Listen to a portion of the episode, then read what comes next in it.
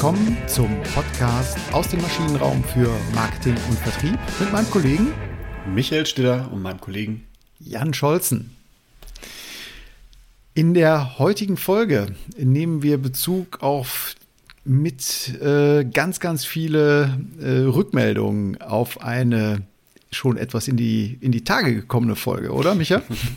ja, auf jeden Fall. Ähm, ganz faszinierenderweise werden wir aber immer wieder darauf angesprochen und das ist auch einer, ich glaube, unser, unser bester SEO-Beitrag, witzigerweise. Mhm. Äh, und ich glaube, es ist die, du hast rausgesucht, die Folge 108 gewesen. Ganz genau. Äh, verliebt, verlobt, verheiratet hieß die. Ganz genau. Und da ging es eben um die ähm, um Zusammenarbeit zwischen Marketing und Vertrieb, aber auch eher Marketing- oder vertriebsgetriebene Unternehmen, wo wir so ein bisschen aus unserem Erfahrungsschatz berichtet hatten. Und ja, für die heute und die nächstwöchige Folge haben wir uns doch noch mal ein bisschen reingehangen. Ja, äh, wir haben das ganze Thema ein bisschen aufgedröselt, haben uns das nochmal genauer angeguckt und haben auch unsere eigenen Ideen und Gedanken nochmal äh, mit eingebracht und werden das Ganze nicht in einer Folge fertig bekommen. Ganz genau, weil äh, nicht nur eigenes Material hier eingegangen ist, sondern äh, wir waren auch noch mal in den Bibliotheken dieser schönen Stadt und ähm, haben äh, Literatur gewälzt. Und da ist schon was Brauchbares dabei ähm, für den Marketeer, aber auch für den Vertriebsexperten, wie man denn einfach ähm, noch besser zusammenarbeiten kann, was Fallstrecke sind, was auch dann Strategien sind, um eben nicht zu, zu Fall zu kommen. Und ja, lange Rede, kurzer Sinn, deswegen heißt der Titel unserer heutigen Folge 160 Sie küssen und sie schlagen sich Marketing und Vertrieb. Genau, äh, Bezug zu einem Film für den einen oder anderen, der sich auskennt. Egal, also jetzt kommen wir aber äh, zur Sache. Denn ähm, eigentlich sind ja die Fronten klar ne, zwischen Marketing und Vertrieb. Ja, das ist auch für mich immer ein Punkt. Der Vertrieb, wir haben die vier Ps, das so als, als klassisches Marketingmodell mal, ob man es jetzt gut findet oder schlecht findet. Das gibt es auch aus 5 Ps, 7 Ps, 28 Ps, auch Wurst. Ähm, aber der Vertrieb ist immer ein Instrument im Werkzeugkoffer des Marketings. Genau, man spricht ja von Product, Price, Place, Promotion und Place, das wäre der klassische Vertriebs, ähm, das, das, die 25 Prozent im Marketing sind der Vertrieb, um es mal so zu sagen. Und das gefällt dem Vertrieb erstmal grundsätzlich vom, von seinem Ego überhaupt nicht. Nee, ganz und gar nicht. Ähm, und das zeigt sich ja dann auch wirklich, wenn man dann in Organigramme guckt, äh, da werden ja häufig dann auch die Grabenkämpfe quasi ausgerufen. Ähm, Vertrieb als eigene Organisationseinheit gerne getrennt vom Marketing. Und wenn es nicht getrennt ist, dann ist eins immer die Subeinheit von dem anderen. Genau. Genau, und äh, mehr oder weniger gut mit Mitteln ausgestattet, mehr oder weniger gut mit Ressourcen ausgestattet, mehr oder weniger gut in der äh, Zusammenarbeit ähm, umgesetzt und also ein äh, teilweise schon auch ein Minenfeld. Ne? Ja, definitiv. Es gibt ja immer die Frage, das haben wir ja auch in der, in der vergangenen Folge, also in der, in der 108 schon rausgebracht, wer führt denn jetzt eigentlich? Also wem gehört der Kunde? Wer liefert jetzt den Ergebnisbeitrag zum Unternehmen? Ganz genau. Ähm, ein schönes Zitat habe ich gefunden von Philipp Kottler, ähm, dem einem der ja, Marketing-Päpste, Gegenpäpste, wie auch immer man ihn nennen mag. Und äh, er hat das mal so schön auf den Punkt gebracht. Diese beiden Einheiten, diese beiden Funktionen, also Marketing und Vertrieb, they underperform, undercommunicate and overcomplain. Also sie, sie liefern schlecht, sie reden nicht miteinander und darüber beschweren sie sich noch viel zu viel ja, ich glaube, jeder, der uns gerade zuhört, kann genau das nachempfinden ähm, und wahrscheinlich aber in Richtung des anderen gerade, je nachdem, ob man im Vertrieb oder im Marketing beschäftigt ist. Ganz genau, ganz genau.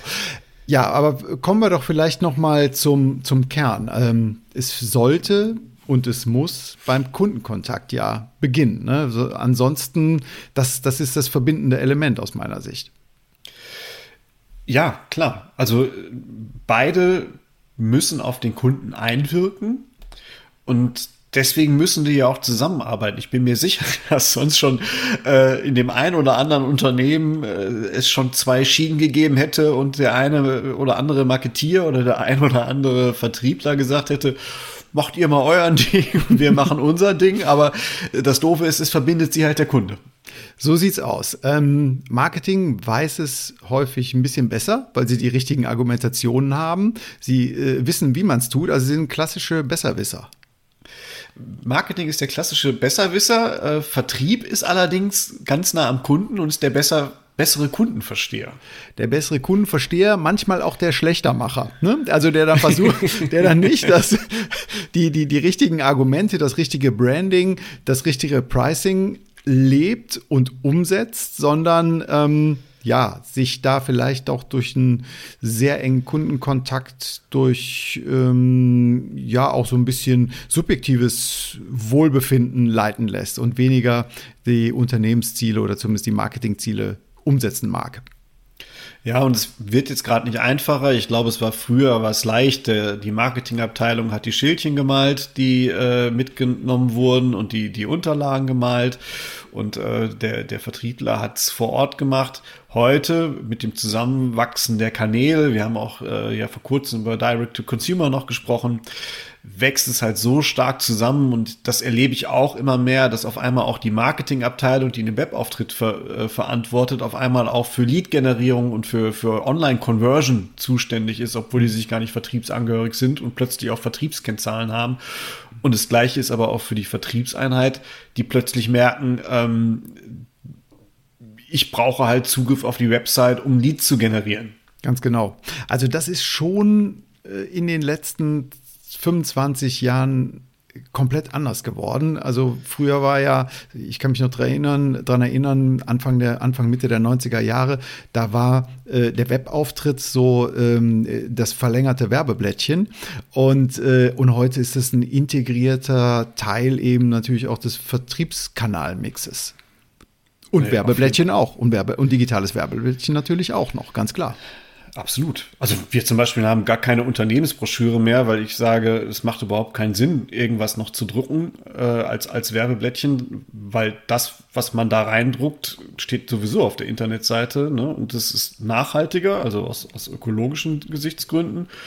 Und es ist halt auch interaktiver, wenn ich das halt online spiele. Ganz genau, ich kann es messen.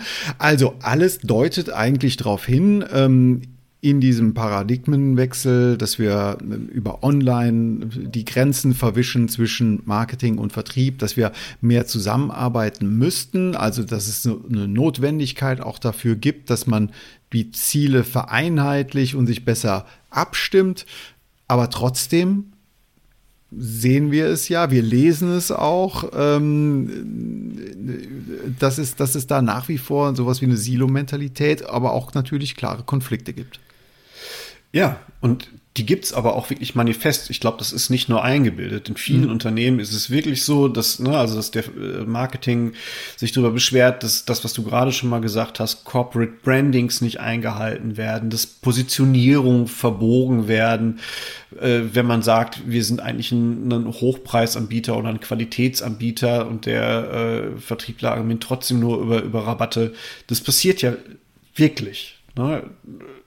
Ähm, Absolut. Leads. Äh, genau, genau den Punkt wollte ich jetzt gerade drauf, äh, drauf hinaus. Leads. Äh, Marketing sagt, wir holen ja die Leads und erstellen alles, die, Mat äh, die Materialien, aber der Vertrieb, ihr macht keine Abverfolgung der Leads. Also. Ähm, auch das passiert. Ne? Ich bin gerade beim im, im, im, im Wagenkauf und äh, habe dann über, über eine Homepage versucht, eine Probefahrt zu arrangieren der Lead wurde nicht aufgenommen. Also ich habe mhm. da brav meine Daten eingetippert. Das war alles gut gemacht vom Marketing, fand ich. Mhm. Das passte gut und es wurde vom Händler aber nicht aufgegriffen. Das passierte dann erst, als ich beim Händler selbst angerufen habe, gesagt, ich hätte gerne wirklich eine Probefahrt. Ich weiß nicht, ob Sie Lust haben, aber ich hätte Bock. So.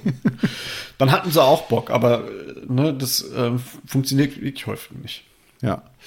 Verrückt eigentlich, ne? Ähm, natürlich wird auf der anderen Seite auch ähm, gesagt, dass kein konstruktives Feedback kommt. Es gibt viele Anfragen seitens des Vertriebs an den, an den, an, an Marketing, aber es gibt dann häufig, also mal hier im Stereotypen gesprochen, wenig konstruktiven Austausch.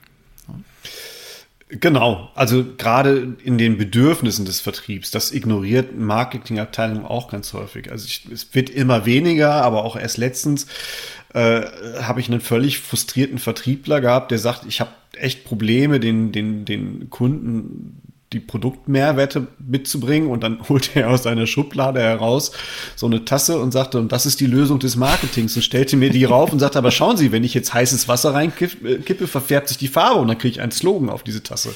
Ein super Verkaufsargument. Ja, okay.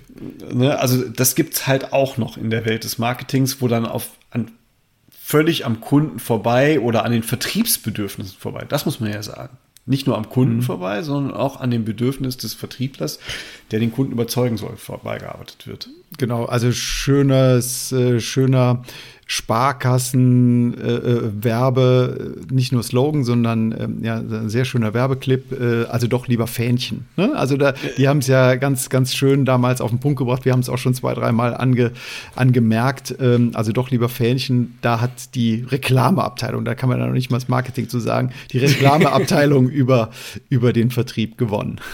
Äh, absolut, genau. Gut, ja, ähm, also das ist jetzt mal so ein bisschen die Bestandsaufnahme. Ähm, wir haben auch hier vielleicht noch einen kleinen Exkurs äh, als, als letzten Punkt hierzu, ähm, wie Kottler das in einem äh, schönen Artikel mit ein paar Kollegen zu, auf den Punkt gebracht hat. Er unterscheidet da so zwischen, zwischen vier unterschiedlichen Zusammenarbeitsformen, also äh, zwischen einer undefinierten Zusammenarbeit, also keine Zusammenarbeit zwischen Marketing und Vertrieb, zwischen definierter Zusammenarbeit, wo vielleicht schon mal sowas wie, wir nennen es bei GE Roles and Responsibilities, also Aufgabenverteilung und auch Verantwortlichkeiten klar zugeordnet sind. Und dann hat er noch so die beiden höheren Ausprägungsstufen eine klare Übereinstimmung, Alignment nennt er das, also eine Zielkongruenz, eine synchrone Vorgehensweise und eben die höchste Stufe sagt er sei das integrierte, der integrierte Marketing- und Vertriebsansatz. Ja, ist mal eine schöne Beschreibung, ähm, was es da so alles gibt, aber was heißt das jetzt konkret für uns oder warum gibt es denn eigentlich diese, diese, ja, das sind ja originäre Konflikte? Warum gibt es die? Ja, und ich glaube, das ist der Schlüssel wirklich, um diese Probleme auch lösen zu können. Und du hast da eigentlich äh, in der Tat aus der Bibliothek, vielleicht da für unsere jüngeren Zuhörer, Bibliotheken sind die Orte, wo ganz viele Kindles stehen. ähm, Stiller versucht sich abermals hier in Witzen. Das ist gut. ähm, also, äh, das ist eigentlich ganz schön herausgearbeitet und äh, vielleicht gehen wir es gehen wir es wirklich mal durch, wo es herkommt. Also es liegt sicherlich zum einen im, im Mindset zwischen Vertrieblern und ähm, aber auch Marketeers. Mhm. Und ich glaube, da, da glaube ich auch dran, weil ich glaube, die Anforderungsprofile einfach anders sind, dass es im, im Mindset einen Unterschied gibt. Ähm, aber auch in Zieldivergenzen und in Formen der Zusammenarbeit. Ja. Genau, magst du mal anfangen? Du hast dabei auch in der Literatur einiges gefunden. Also ich, das fand ich jetzt auch positiv überraschend, dass es dass da dass schon. Ich, dass ich was in der Literatur dass, finde? Nein, nein, nein, dass es da so viel gibt. Ähm, ich kann mich daran erinnern, als wir Folge 108 vorbereitet hatten, war da deutlich äh, weniger. Vielleicht haben wir nicht lange genug gegraben, aber man muss ein bisschen graben und dann kommt man auch auf ganz, ganz gute Hinweise. Also, Butter bei die Fische. Äh, Kunde versus Produkt. Ich glaube, das ist schon ähm, ganz, ganz wichtig. Ne? Der Kunde, äh, Vertrieb, das Vertrieblerherz schlägt für den Kunden. Genau, äh, vielleicht sogar noch ein bisschen eher für den Verkauf ne? oder den Absatz mhm. mhm. wirklich. Also ich glaube, äh, dass auch das leider Gottes heute noch vorherrscht, dass ich, dass der Vertriebler sehr stark absatzorientiert ist. Er möchte den oder abschlussorientiert. Jetzt habe ich, glaube ich, das richtige Wort ja. gefunden. Mhm. Er möchte den Abschluss erzielen. Ähm, vielleicht ist er sich gar nicht so sehr am kundenorientiert. Ne? Das haben wir ja auch ganz, ganz häufig, sobald der Abschluss stattgefunden hat. Ne? Da, da denke ich, mein aktueller Autoverkäufer gibt sich gerade Mühe, aber auch das schon häufig erlebt. Ne? Du machst einen Abschluss und äh, danach, tja, jetzt weiß ich auch nicht mehr, müssen hm. sie halt warten. So, ne? ja. ne? das ist äh, ein bisschen der Punkt. Ähm, während das Marketing zumindest aus der historischen Sicht heraus sehr stark produktorientiert immer gedacht hat. Ja, ganz genau. Also wollen Lösungen anbieten, ähm, äh, hat verbindet damit eine Positionierung, eine Brand, äh, die kümmert sich um spezifisches, eine spezifische Lösung, die Marke, vielleicht auch eher etwas standardisiertes, bloß nicht zu stark abweichend. Ne? Ähm, und dahingehend der Vertrieb, gerade auch im B2B-Vertrieb, der sagt natürlich, ich brauche hier tailored to one, ähm, auf meinen Kunden zugeschnitten, für den die Lösung, damit ich es ich es jetzt hier einfach mal zügig abschließen kann. Genau. Ähm, das ist sicherlich ein Punkt, also auch da wieder gerade aus der Sicht, da muss der Marketier sich, glaube ich, so ein bisschen an die, an die Nase fassen. Ne? Es geht halt nicht um das Produkt. Und wir haben es ja ganz oft schon gesagt, ne? das Datenblatt verkauft nicht.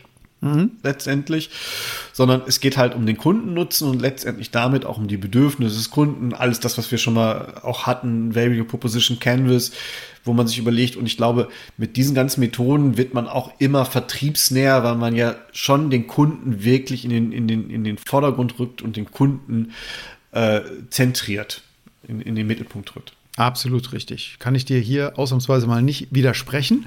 Vielleicht hier ein, ein zweiter Punkt. Der Arbeitsalltag ähm, ist ein gänzlich anderer. Ne? Klar, beim Vertrieb habe ich Besuche, Kundenbesuche oder Vorbereitungen auf Kundenbesuche, Präsentationen. Ähm, ich versuche eine Einwandbehandlung vorne wegzunehmen, bin also sehr konkret in der Vorbereitung auf einen bestimmten Kundentermin. Dahingehend ist der Marketier eher, der, der treibt Projekte. Ne?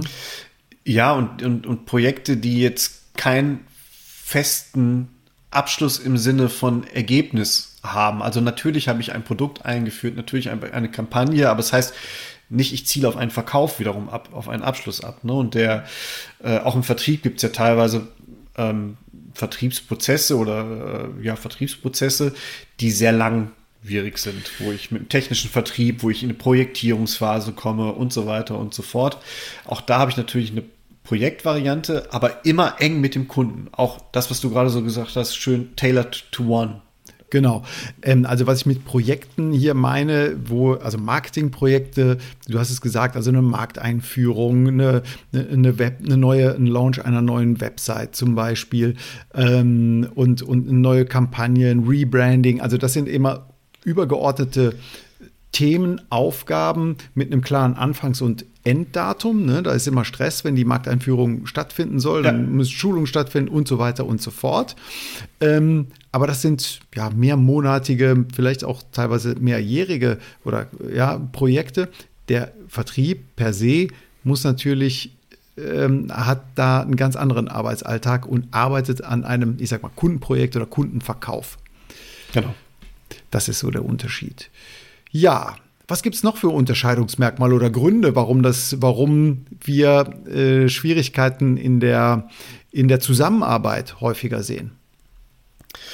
Ähm, sicherlich ist auch ähm, der Punkt eine, eine, eine dezentrale äh, Sichtweise, also eine sehr lokale Sichtweise, in klar abgesteckten Gebieten unterwegs zu sein, typische Vertriebssicht. Mhm. Ähm, während Marketing sehr häufig eher überregional agiert. Mhm.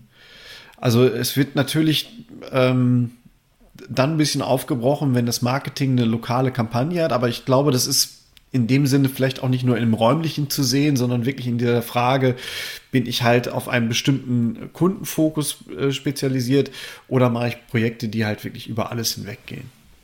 Ja. Aber das ist vielleicht auch eher ein schwammigeres. Äh, ja, aber ja, aber eben wenn man, wenn du in einer Organisation bist, gerade auch im B2B-Kontext, würde ich schon sagen, dass, äh, dass das richtig ist, dass du eher so eine übergeordnete, ich sag mal so eine, nicht wolkig, aber doch eine, so eine, so eine Adlerperspektive hast im, im Marketing ähm, und dann, dann sehr klar vor Ort dann im Vertrieb unterwegs bist. Ne? Passt. Ja stimmig auf jeden Fall. Jetzt kommt ein schöner Punkt, den, den nächsten, den hast du gefunden. Ähm, das ist so die, der Unterschied zwischen Kunst und Wissenschaft, so würde ich es mal sagen. großartig, großartig. äh, es geht um die persönliche Beziehung ähm, zum Kunden versus der Kundenanalyse.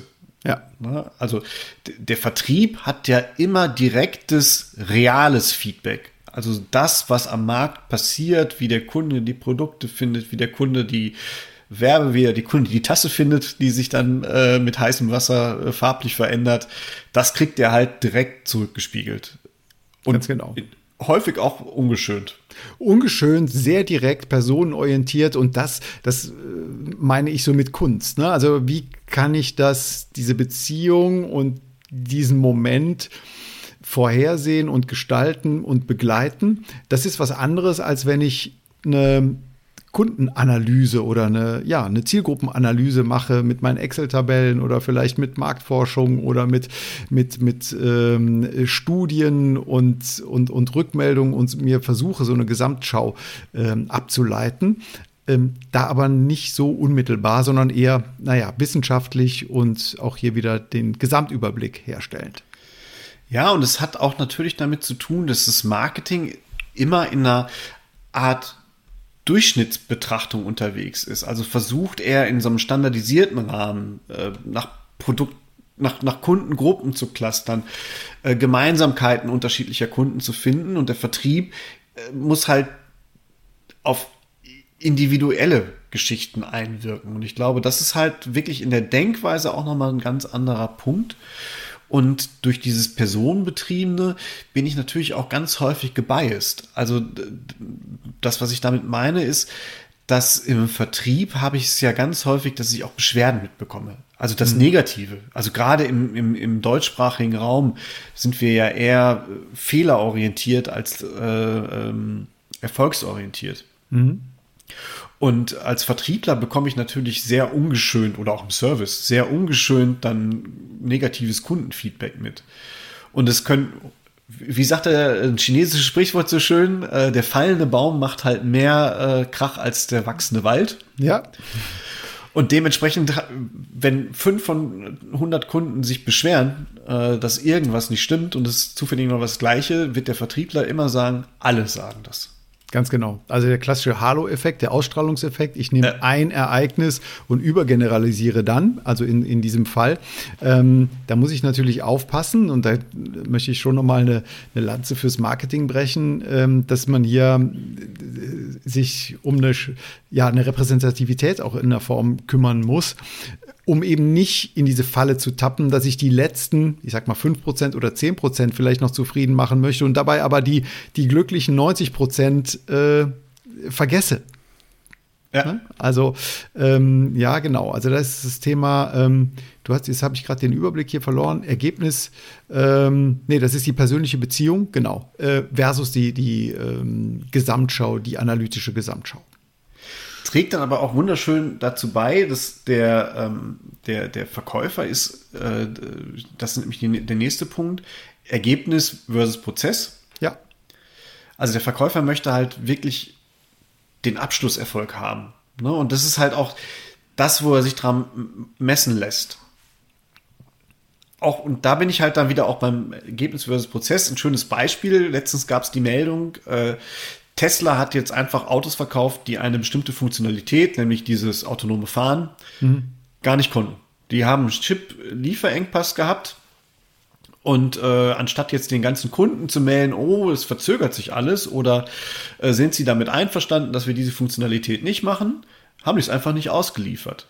Weil mhm. ich glaube auch nur, zumindest im deutschsprachigen äh, Raum, nur irgendwie ein ganz geringer Anteil an Kunden überhaupt dieses autonome Fahren dazu bucht, weil es nicht äh, weil es ja gar nicht erlaubt ist hier. Mhm. Eine reine Spielerei in, in dem Fall.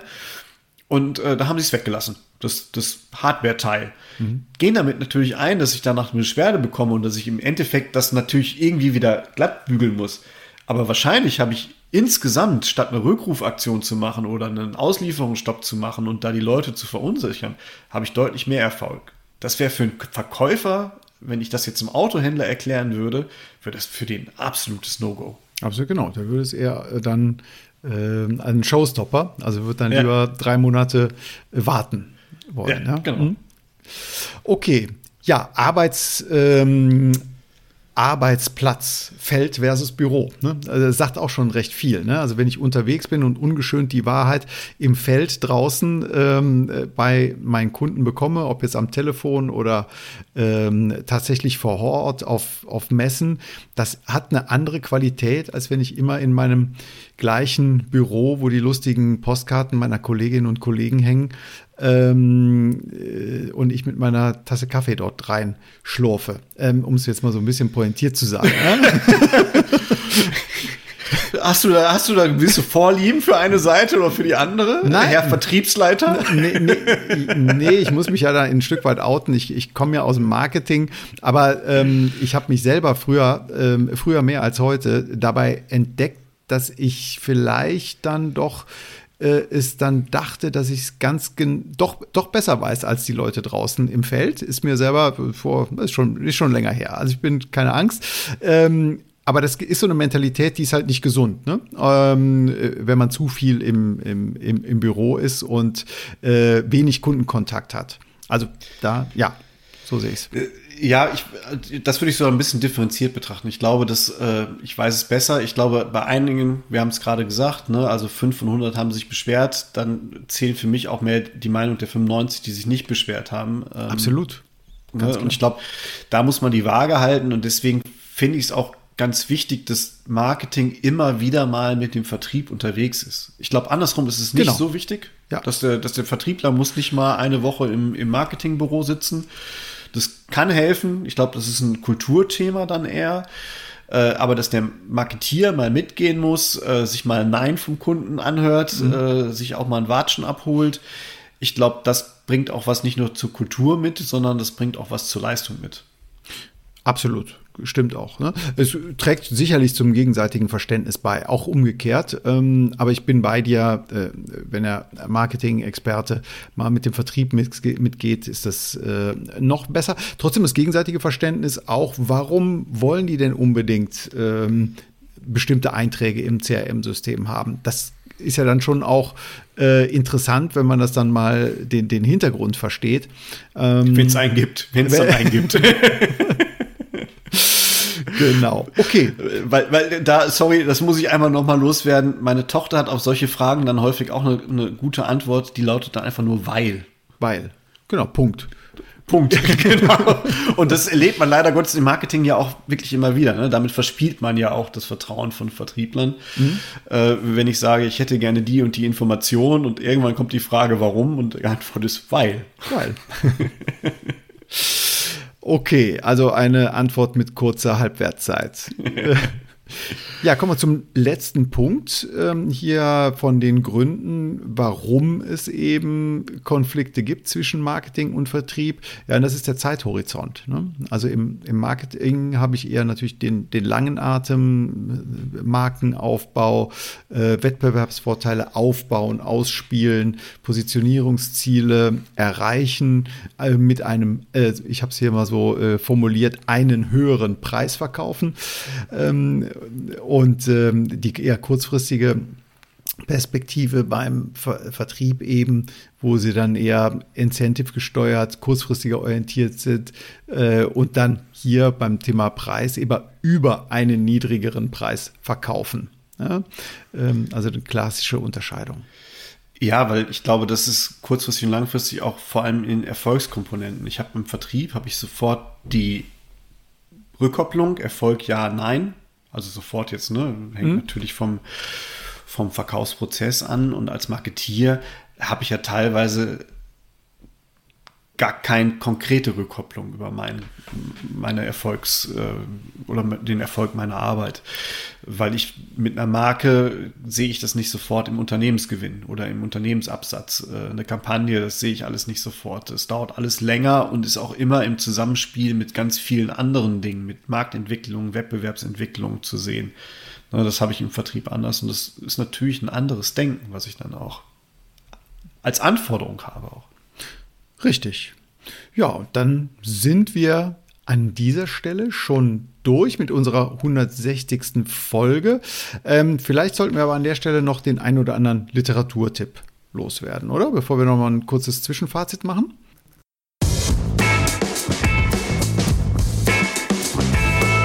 der Literaturtipp. Und zwar empfehle ich da von Philipp Kottler ähm, ein Artikel im Harvard Business Review in, aus 2006, also auch schon äh, bewährt und äh, ab, gut abgehangen. Er hat da mit den Kollegen Rackham und Krishnaswamy den schönen Artikel geschrieben, Ending the War Between Sales and Marketing. Also ein schön, sehr pragmatischer äh, Ansatz und ähm, der äh, leitet vielleicht auch schon über ein Stück weit zu unserer nächsten Folge im, in der nächsten Woche, wo wir dann eben nicht nur jetzt die Warums beschreiben und uns drehen und wenden, ja, was machen wir denn, sondern in der nächsten Folge bieten wir tatsächlich auch den ein oder anderen Ausblick, die eine oder andere Planungshilfe, wie man denn zu einer besseren Zusammenarbeit kommt. Besser im Sinne von Umsatzerfolg und Unternehmenserfolg. Genau. Aber ein kleines Fazit gönnen wir uns trotzdem noch. Absolut, absolut. Also, wir sehen Schwierigkeiten ähm, in der Zusammenarbeit zwischen Marketing und Vertrieb, ganz klassisch. Die Literatur gibt uns da auf jeden Fall auch recht.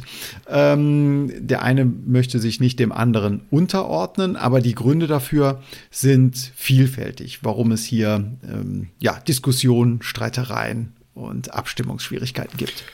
Und die Gründe dafür sind auch äh, manifest. Ne? Es ist nicht nur, nur sowas wie, wie äh, FC gegen Leverkusen. Äh, irgendwie mag man sich nicht, weil man einfach nur an der, an der gleichen Reihenseite sitzt, sondern es gibt halt ganz klare Unterschiede im, im Mindset. Es gibt aber auch ganz klare Zieldivergenzen, die wir haben. Genau. Wir hatten Kunde versus Produkt, Arbeitsalltag konkret versus Projekt, äh, Gesamtschau Genau, eine dezentrale Ausrichtung versus einer zentralen Ausrichtung. Die Unterschiede zwischen persönlicher Beziehung versus Analyse.